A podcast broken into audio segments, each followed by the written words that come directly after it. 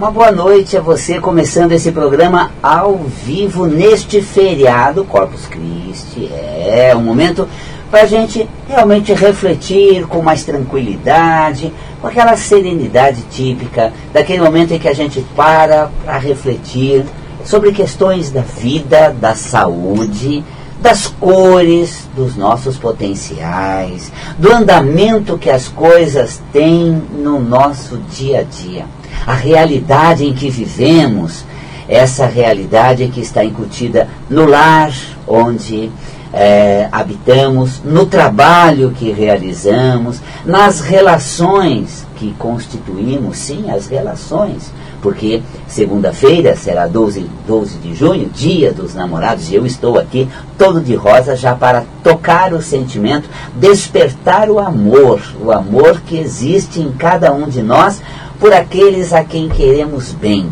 Nossos laços são fortalecidos com o sentimento de amor e de carinho que nutrimos por quem queremos bem. Olha que maravilha!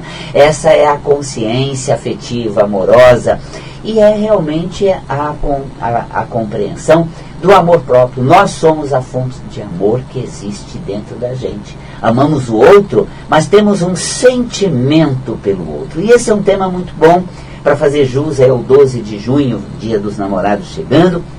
É um, é um assunto muito interessante para nós refletirmos sobre amor, relacionamento, temas assim fascinantes, porque ah, nos damos muito mal às vezes na vida amorosa, afetiva, não sabemos lidar com as nossas relações, nos atrapalhamos, a maneira como nós nos projetamos no amor, integramos com, queremos, com quem queremos bem, cobramos, exigimos, temos sentimentos como ciúmes, inveja, tantas coisas nocivas uh, que permeiam algo tão bom, tão especial, que é o amor, o sentimento mais puro. Na trajetória afetiva, vamos colecionando hábitos, manias, jeito de ser.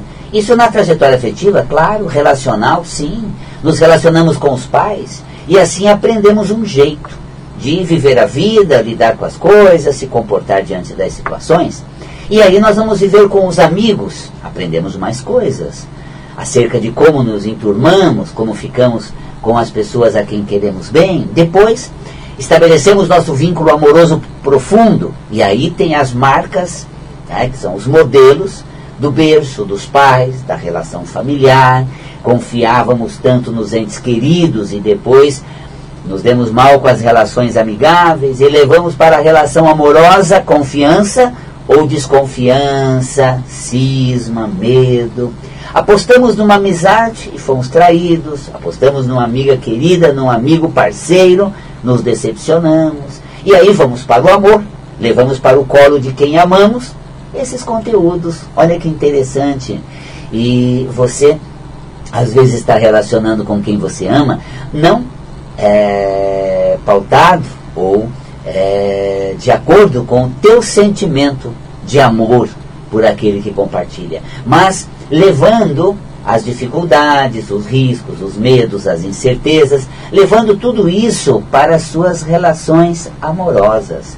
E essas marcas não fazem bem, não são saudáveis para a vida afetiva, nem um pouco, claro que não, porque assim, aprendemos com os pais o que nem tudo serve para os amigos, aprendemos com os amigos o que nem tudo serve com o amor. E depois nos tornamos pais, serve menos ainda na nossa educação a eles. Então é muito interessante porque é, copia-se, olha, a educação que você teve deve ser é, transferido aos seus. Caráter, sim, é, conteúdos essenciais, sim, mas comportamentos, hábitos, é, conceito de certo e errado, tem muita coisa para ser revista. Não, papai fazia isso, mamãe não admitia aquilo, então não vou permitir que isso faça parte da minha vida. Não, as coisas mudaram, as coisas estão diferentes, as coisas são outras. E nessa mudança toda com outras coisas, nós precisamos nos tornar outros também. Precisamos nos tornar outro. Claro, não ser o mesmo, não repetir o padrão velho né, dos nossos entes queridos que tinham uma forma de relacionar do jeito deles, de conviver à sua maneira. Tanto que os filhos, quando saem de casa, passam um período fora e voltam conhecendo a dinâmica da família, já não se alinham mais, não se afinam. O filho, quando sai de casa, volta com outros hábitos, volta com outros conceitos e não se ajusta mais à dinâmica da convivência. É, nós temos coisas boas e outras nem tão boas. Por isso costumo dizer quando o filho sai de casa, não tem volta. É melhor não voltar mais. Porque esse retorno dos filhos, no sentido que é, eles retornam para buscar né, essa base, eu diria assim, mais uh, afetuosa, de convivência, ela não condiz uh, mais com o seu novo conceito, né, a sua nova maneira, porque mudamos. Uh, existe uma colocação curiosa do, de um filósofo que ele diz assim: o homem mais sensato que eu conheci foi o alfaiate, porque toda vez que eu, nele eu ia, ele tirava as minhas medidas. E os meus entes queridos mediram eu uma vez e acham que eu tenho a mesma medida até hoje. Nós mudamos. E essa mudança não é considerada, nos tornamos pessoas mais maduras, mais experientes ou diferentes, e ainda somos vistos com o mesmo modelo que tínhamos lá de trás pelos nossos entes queridos. Então, tanto nós não ajustamos bem com aquele modelo, quanto não somos vistos de acordo com o que nos tornamos atualmente. Essa atualização da convivência, ela não existe, não ocorre. Assim sendo, a gente percebe que existem conflitos. E aí nas relações né, fraternas, com amigos, da convivência, exploramos outro mundo, conhecemos novas condutas, novas estratégias, novas maneiras de ser, e aí nos vemos ah, num relacionamento a dois, numa convivência dentro de um lar. Temos a relação com os amigos como maneira de alcançar certos fins bons, na comunhão é, da convivência, dessa interação né, amigável, e aí temos esse modelo para aplicar na nossa vida amorosa, familiar. Temos o modelo de base né, da família, que também uh, entra em choque com a cultura de quem estamos convivendo, porque é um choque, um choque cultural. Né, são dois planetas formados, né, uh, uh, desenvolvidos, com conceitos e maneiras bem diferentes que se juntam, o casal ali, os dois, cada um com um planeta diferente, um mundo diferente do outro, para chegar a um consenso. E aí é aquele ajuste, nem tanto que da família eu trago, nem tanto que dos amigos eu tive, mas sim com quem eu estou agora, como vou fazer. E existe um ponto aí importante, cadê eu nessa história? Mamãe e papai ensinavam como eles. Os amigos esperavam de acordo com os seus anseios. Esperavam de mim o que eles né, é, faziam de expectativa, faziam. E eu procurava corresponder a esses anseios dos amigos para comigo. Não era eu. Encontrei alguém para conviver, o meu amor levou tanto para essa pessoa que eu me perdi e basicamente me vi através dela. Não sou eu. E agora estamos tentando conviver, sendo né? Eu com toda a minha bagagem, ela com todo com todo o conceito que traz de berço e da trajetória de vida, nós dois com tudo isso para nos encontrarmos um ao outro e mais ainda, cada um se reconhecer a si mesmo. Hum, Valcapelli. Que isso, Valcapelli? E agora, Valcapelli? Como essa equação se resolve? É, passa por muitas turbulências, famosas DRs, né? Ah, discutimos a relação, né? As DRs, vamos discutindo o jeito, a maneira, o que me, que me chateou, o que em você eu não gosto, o que me choca, o que eu gostaria, o que eu esperava, é, as minhas decepções quais são, e toda essa DR acontece porque estamos tentando alinhar planetas diferentes, pessoas diferentes e ainda um conteúdo importante, cada um encontrando consigo mesmo quem sou eu na relação. É, porque é né, preciso, interessante que eu vejo os pais anulam o filho, desautorizando eles. Se eles, se eles tomam uma medida, está errado. Retira isso, não faça isso. Não proceda assim. Se retrate, volte atrás, não me faça isso, pelo amor de Deus, né? Então há essa, é, é, esse veto, essa, essa mudança, essa, é, esse sufoco, essa anulação do filho. Os amigos acabam né, compartilhando com o que eles estão esperando. E aí entra numa coisa, na convivência amorosa, quando constituímos nossos laços afetivos amorosos na convivência, precisamos descobrir cada um a si. E aí é interessante, né? Porque uh, cada um espera do outro, traz uma bagagem na convivência e se decepciona. Então você está vendo como é intrincado, esse emaranhado a arte de conviver realmente é muito. É, é um desafio. É, realmente exige muito empenho, muitas mudanças. E existe um conteúdo essencial para isso: o amor. O amor transforma. O amor supera.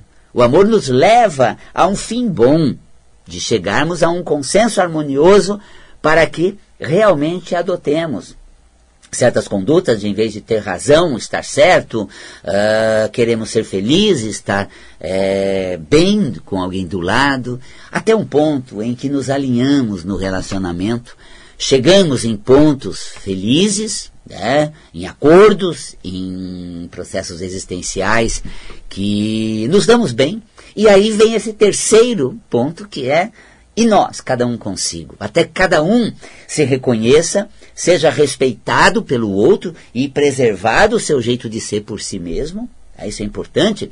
É, eu me lembro um fato curioso, né, entre eu e a Gleides, nós tínhamos um ponto de vista acerca de uma, uma situação, uma questão né, de condomínio e tudo mais, e uma mudança que houve, um, um procedimento no sentido que se deve né, é, efetuar na quitação é, ou pedir melhores esclarecimentos, coisas do gênero.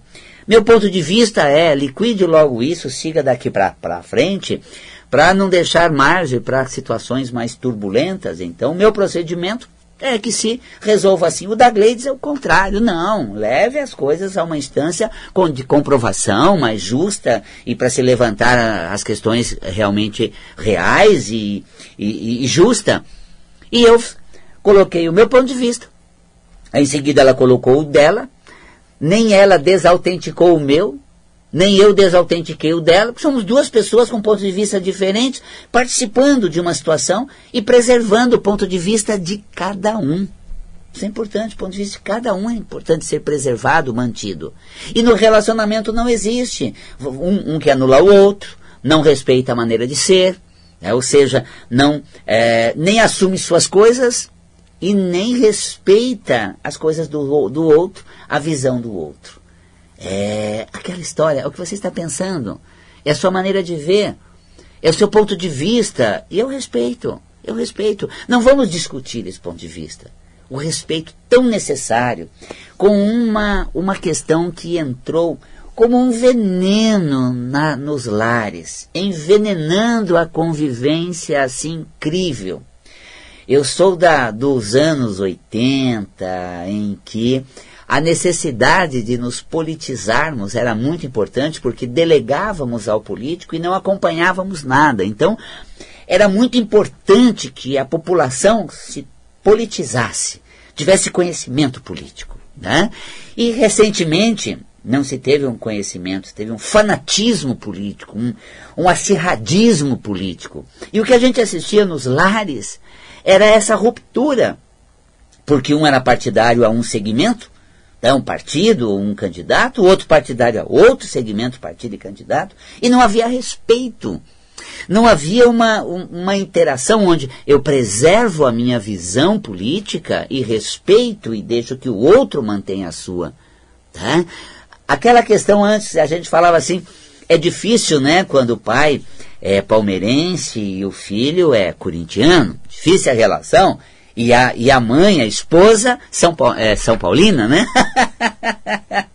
Virava aquele tumulto, né? Principalmente quando tinha jogo entre eles. Mas assim, é, é preciso ter essa questão bacana. Como eu ouvi uma colocação de uma pessoa muito experiente já, né, com, com mais de nove décadas de vida, dizendo assim: olha, eu torço para o São Paulo, meu filho torce para o, para o Palmeiras, sabe? Mas se Palmeiras e São Paulo estiver jogando, eu até fico tranquila se é, São Paulo perder e o Palmeiras ganhar, porque aí eu vejo mais feliz nesse momento, ele está precisando de um gancho de felicidade maior. Uma certa coisa bonita, eu abro mão um pouco dos meus critérios a favor de um momento do outro, pela fase difícil que o filho está passando, pela falta de alegria que está tendo. Nesse momento seria tão bom para ele, momentos de alegria, que talvez né, a agremiação futebolística daria a ele. Então, não, não insisto, não, não fico tão magoada se o meu time não sair vitorioso desse, dessa vez, porque vejo ele precisando tanto de uma alegria, de uma vitória, que fará bem a ele. Então isso também existe, às vezes, você sair do seu mundo você lançar mão das suas coisas. Mas peraí, Valcapelli, e a torcida dela para os, pelo, pelo São Paulo? Continua. Ela é uma torcedora São Paulina. Sim, em todos os jogos do São Paulo ela vai torcer. Mas naquele momento em si, naquele jogo em si, naquela fase do filho, ela diz assim: faria muito bem a ele uma vitória do time, porque permitiria a ele uns momentos de prazer e satisfação, do qual a trajetória dele nos últimos tempos tem sido regada de muita dor e dificuldade. Então, é interessante falar, para sermos felizes no amor, é importante lançar mão de algumas coisas. É esse o lançar mão. É não deixar de torcer para o São Paulo, mas também até permitir que ele perca um jogo que fará bem a quem você quer bem naquele momento. Tá vendo?